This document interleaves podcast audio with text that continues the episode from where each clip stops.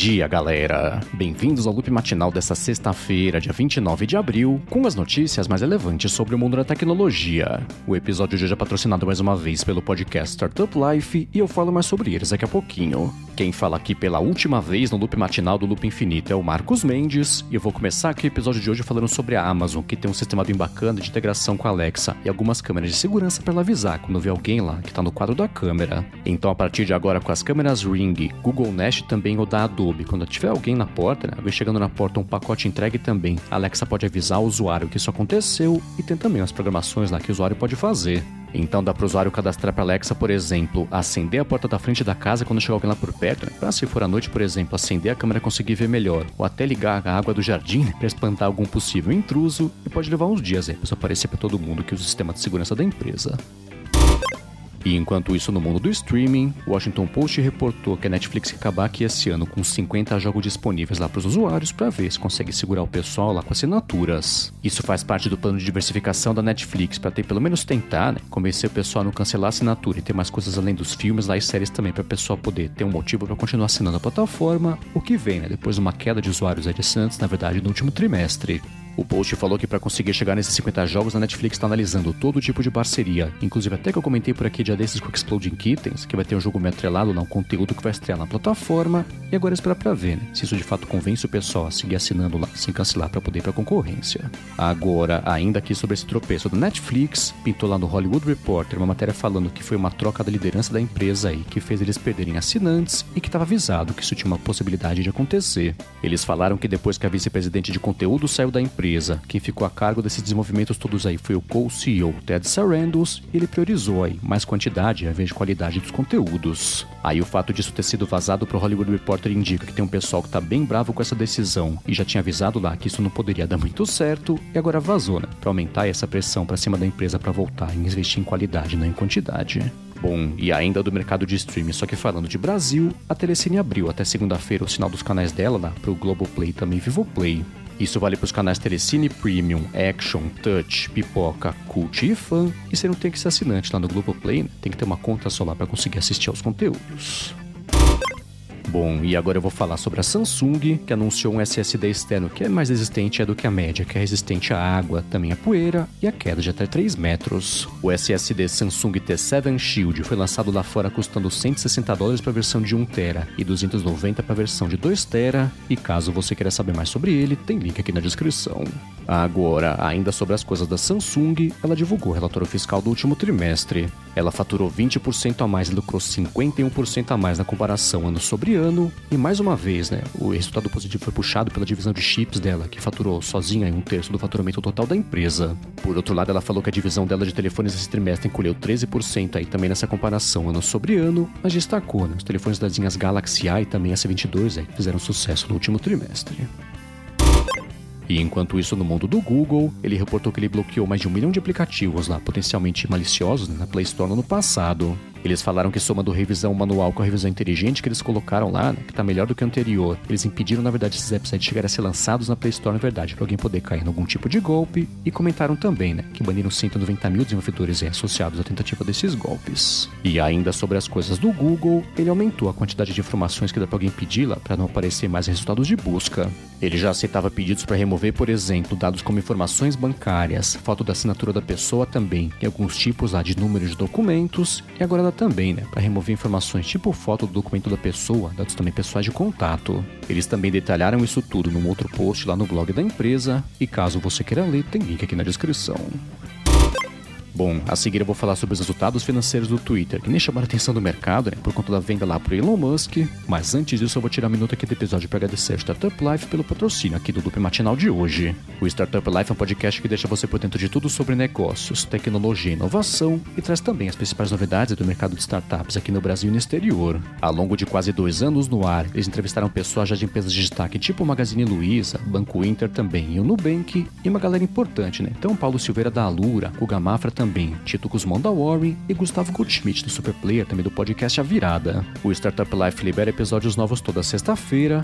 Eles recebem hoje a Nubia Mota, que é Head of Growth Marketing da Latin America da Adobe, e também o Fedo Soares, que é o presidente da loja integrada e fundador também da G4 Educação, para um papo sobre marketing e vendas também na Gramado Summit. Então já passa aqui na descrição do episódio, pega o link direto para o Startup Life ou procura por ele no seu aplicativo favorito de podcasts. Muito obrigado ao podcast Startup Life pelo patrocínio aqui durante todo esse tempo do Loop Matinal. Bom, vamos lá. Ontem foi a vez do Twitter também de divulgar relatório fiscal do último trimestre, mas foi curioso, né? Que o mercado mal reagiu, porque tanto faz, né? Agora que ele foi vendido por Elon Musk. Eles reportaram um faturamento 16% maior na comparação ano sobre ano, o que ficou abaixo do que era esperado pelo mercado, e reportaram um lucro líquido aí de meio bilhão de dólares no trimestre. Eles falaram que chegaram a 229 milhões de usuários diários ativos na plataforma, mas falaram, né? Que passaram três anos reportando errado também esse número. O Twitter falou que ele passou os últimos três anos reportando o número de contas ativas, sem contabilizar umas contas que eram da mesma pessoa, que aí configura só um usuário ativo. Isso resultou em coisa de 2 milhões é, de usuários ativos a mais por mês a cada trimestre.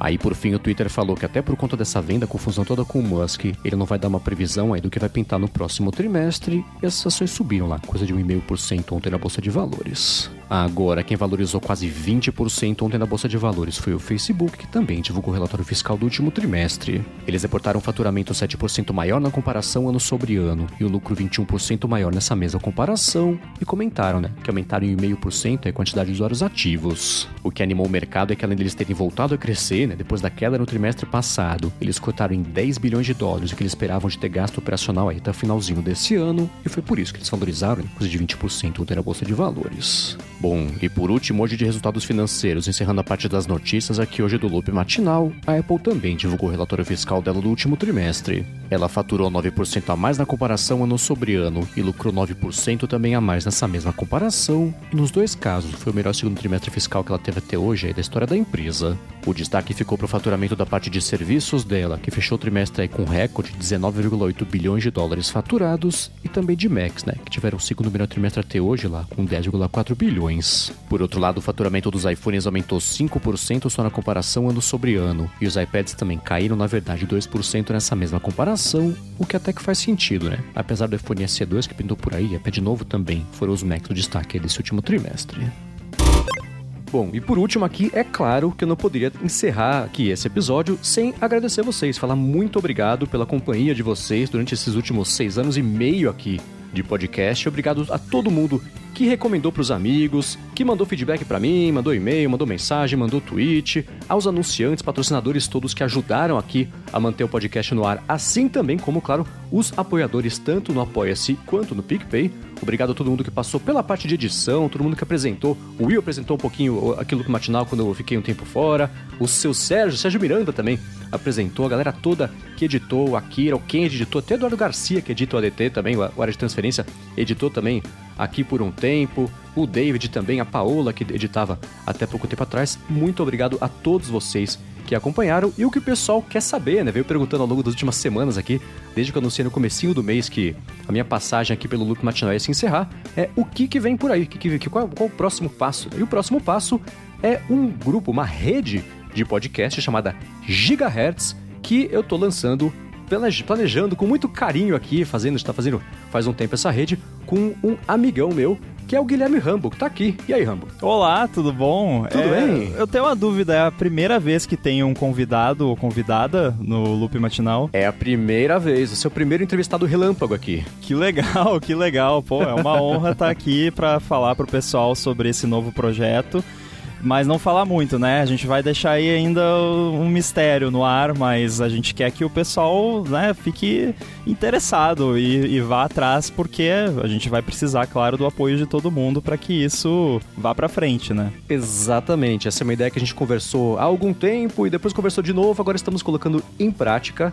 Gigahertz, vocês vão poder, vocês já podem já, se vocês quiserem, seguir a Gigahertz no Twitter, que é arroba GHz. Olha que fácil, né? Que legal. E vocês também podem entrar no site gigahertz.fm para poder se inscrever lá para receber um e-mail assim que os detalhes todos estiverem prontos para serem divulgados, mas tem muita coisa bacana que a gente está preparando, alguns podcasts, né, plural, mais de um podcasts para vocês acompanharem e sempre, claro, falando sobre tecnologia, que é o nosso tema que a gente gosta aqui.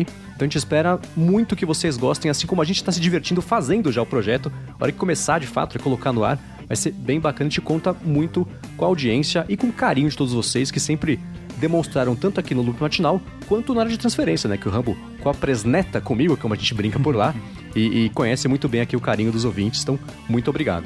Muito bom, isso aí. Então, quem tá curioso, quer saber mais, assim que possível, assim que as novidades saírem, quer ser um dos primeiros a saber, segue lá no Twitter, gigahertz, e se inscreve lá no gigahertz.fm.